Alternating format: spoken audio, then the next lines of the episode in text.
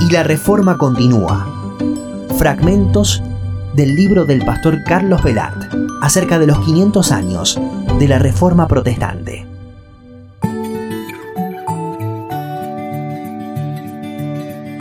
En el programa de hoy hablamos de la reforma y la revolución científica. Según John Halley, un economista del Banco Mundial, de todos los premios Nobel relacionados con la ciencia y otorgados entre 1901 y 1990, el 64% habían sido ganados por protestantes y el 22% por judíos. Que la reforma del siglo XVI fue la clave para entender la revolución científica es una verdad histórica admitida en todas las áreas. La ha subrayado el historiador de la ciencia, Thomas Kahn, en La estructura de las revoluciones científicas. Insistieron en ella filósofos como Whitehead o Schaffer, pero sobre todo ha sido innegable para los que se dedican con honestidad intelectual a bucear en la historia.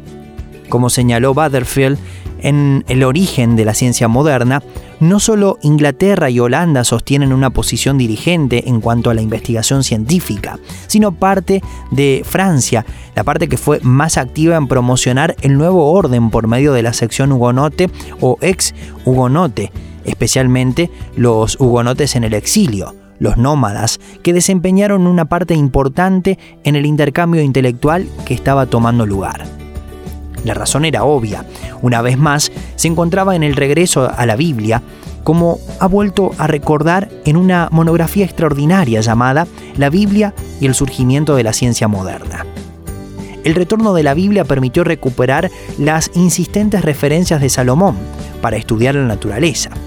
El hombre reformado escuchó los repetidos llamados de los salmos y de los profetas para observar el cosmos y sobre todo el mandato recogido en el libro de Génesis, ese mismo donde se afirma que el hombre trabajaba antes de la caída de dominar y conocer la creación.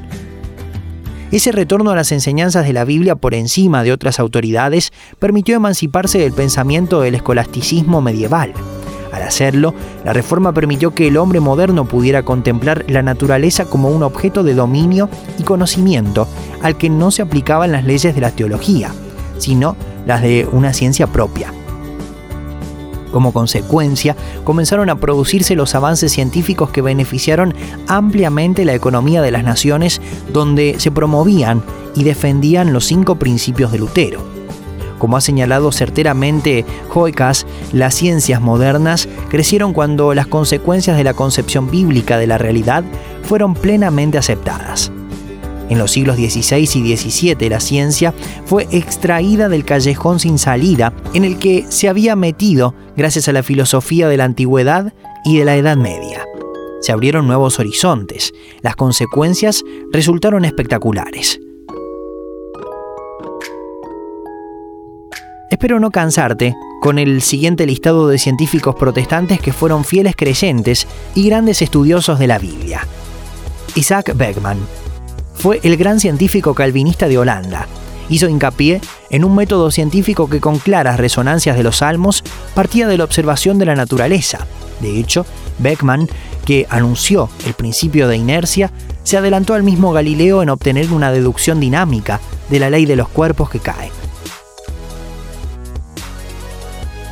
Johann Lippersheim. En el libro Técnica y Civilización de Lewis Mumford se afirma que fue un óptico holandés quien en 1605 inventó el telescopio y así sugirió a Galileo los métodos eficientes que necesitaba para realizar observaciones astronómicas. El cráter de Lippershey en la Luna fue nombrado en su honor. Zacharias Hansen fue otro óptico holandés que en 1590 inventó el microscopio compuesto. Mientras Lippersheim con su invento aumentó la perspectiva del macrocosmos, Hansen reveló el microcosmos. Gracias a estos protestantes, los conceptos ingenuos del espacio que tenía el nombre ordinario que iba fielmente a misa quedaron totalmente deshechos. Francis Bacon Nació en el año 1561 y murió en 1626 y estableció el método científico y a la vez podía escribir obras de la teología protestante. Johannes Kepler Nació en 1571 y murió en 1630. Fue un piadoso luterano que revolucionó las matemáticas y la astronomía trabajando sobre la luz y las leyes del movimiento planetario alrededor del Sol, y que además escribía sobre teología. Su talento era tan extraordinario que los gobernantes católicos de Graz, mucho más sensatos que el español Felipe II, le insistieron en que siguiera en la ciudad. Robert Boyle nació en 1627 y murió en 1691. No solo enunció la ley de Boyle, sino que fue el creador de la química moderna y uno de los fundadores de la Royal Society. Un apasionado protestante, contribuyó económicamente, por ejemplo, a la traducción del Nuevo Testamento al turco. John Ray nació en 1627 y murió en 1705. Fue un botánico, zoólogo y apologista cristiano de cuya obra tomaría masivamente el Isaac Barrow nació en 1630 y murió en 1677. Fue maestro de la óptica y de Isaac Newton. Además, fue un teólogo extraordinario en cuya elocuencia se inspiró William Pitt para sus discursos parlamentarios. Antoine van Leeuwenhoek nació en 1632 y murió en 1723. Fue el descubridor de las bacterias. Isaac Newton nació en 1642 y murió en 1727. Fue el mayor científico de la historia que se destacó en áreas como la óptica, la mecánica y las matemáticas, pero que a la vez fue un magnífico economista y un notable autor de libros de teología. Fue protestante, por supuesto. Leonhard Euler nació en 1707 y murió en 1783. Fue matemático, el más famoso de los científicos suizos y un piadoso calvinista. John Dalton nació en 1766 y murió en 1844. Fue el fundador de la moderna teoría atómica y un convencido cuáquero que abrió una escuela en un granero para hacer avanzar la alfabetización. David Brewster nació en 1781, murió en 1868, fue un investigador de la luz polarizada. Michael Faraday nació en 1791 y murió en 1867, cuyas obras sobre electricidad y magnetismo revolucionaron la física y de cuyo talento seguimos aprovechándonos hoy, porque sentó las bases de adelantos como los ordenadores, el teléfono o las redes de Internet. A él le preocupaba, sin embargo, mucho más vivir una existencia de acuerdo con los principios del Nuevo Testamento en el seno de una pequeña comunidad protestante. Insisto en ello, estos científicos que profesaban la fe reformada son solo algunos botones de muestra. Ahora bien, alguien puede preguntar con todo derecho, ¿hubo científicos católicos en esa misma época en que la Europa de la Reforma conocía una revolución científica sin precedentes en la historia de la humanidad? La respuesta es desproporcionadamente pocos, cuando se comparan con el número de los protestantes y sobre todo si son sometidos a una trayectoria reveladora, trascendente y fundamental para el avance científico del mundo, ellos son Galileo Galilei, nacido en 1564 y muerto en 1642, el cual basó buena parte de sus avances en las obras de científicos calvinistas holandeses, todos sabemos que fue juzgado y condenado por la Iglesia Católica. Blas Pascal, que nació en 1623 y murió en 1662, y que fue un hereje jansenista desde la perspectiva católica, con una visión de las doctrinas de la gracia completamente reformada.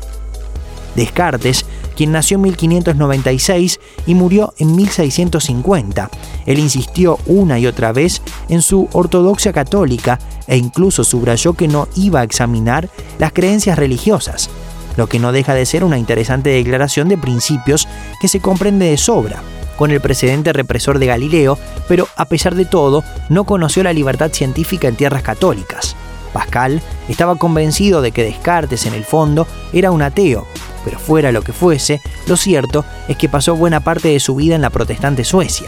Sus obras fueron colocadas en 1663 en el índice de los libros prohibidos por el Papa. Los tres casos constituyen una buena prueba de que la ciencia hubiera podido desarrollarse en naciones mediterráneas igual que en el norte de Europa si hubieran abrazado la reforma. Por el contrario, el hecho de que las ciencias en el sur católico debieron continuar sometidas a las autoridades eclesiásticas resultó nefastas para esas naciones. Las consecuencias que esta situación tuvo para España y para otras naciones que respondían al Vaticano fueron pavorosas y llegan hasta el día de hoy. Algunas naciones que como Francia se desprendieron del armazón de la contrarreforma en algún momento lograron recuperar, siquiera en parte, el tiempo perdido. Los que oramos para que la reforma continúe afectando integralmente a las ciudades del mundo entero, pero en especial a la de nuestra amada Argentina, soñamos con que llegue la época en que una alta proporción de los habitantes de las ciudades y el campo puedan abrazar las enseñanzas de la Biblia y recuperar el tiempo perdido. Cuando eso suceda, dejaremos de mencionar los únicos avances que nos hacen sentir orgullosos, el dulce de leche y la pirome. En ese entonces, los cinco argentinos que ganaron esta distinción desde que surgió en 1901 ya no estarán solos. Ellos fueron Bernardo Alberto Husay, quien recibió el Nobel en 1947 por sus descubrimientos sobre el papel desempeñado por las hormonas pituitarias en la regulación de la cantidad de azúcar en sangre. Fue el primer argentino y latinoamericano premiado en el área de las ciencias. Nació en 1887 y murió el 21 de septiembre de 1971. Gracias a su trabajo, la fisiología cobró impulso en Argentina. Luis Federico Leloir recibió el Premio Nobel de Química en 1970 por su investigación centrada en los nucleótidos de azúcar y el rol que cumplen en la fabricación de los hidratos de carbono. Su aporte sirvió para entender en profundidad la enfermedad congénita galactosemia.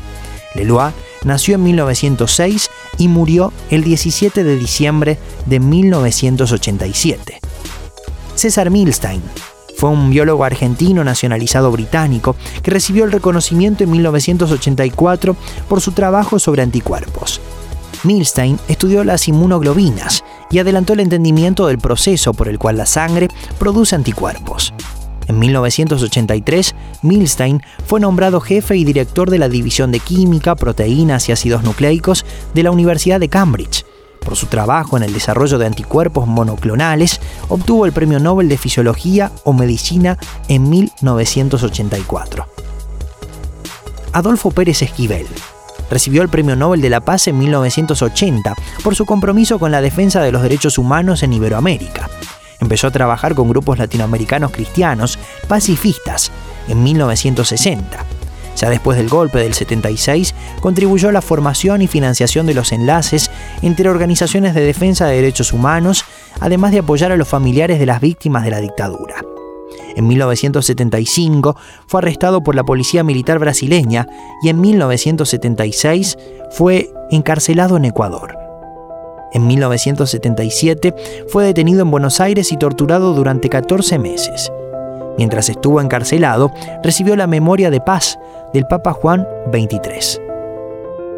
Carlos Saavedra Lamas fue un político, diplomático y jurista argentino que recibió el Premio Nobel de la Paz en 1936 por su labor en pro de la paz en general, pero en particular por haber inspirado el Pacto Antibélico Saavedra, que fue firmado por 21 naciones y que se convirtió en un instrumento jurídico internacional. Además, fue el mediador para finalizar la Guerra del Chaco que enfrentó a Paraguay y a Bolivia.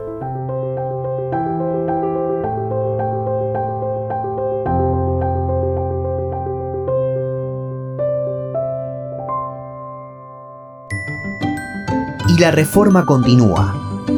Fragmentos del libro del pastor Carlos Velart acerca de los 500 años de la reforma protestante.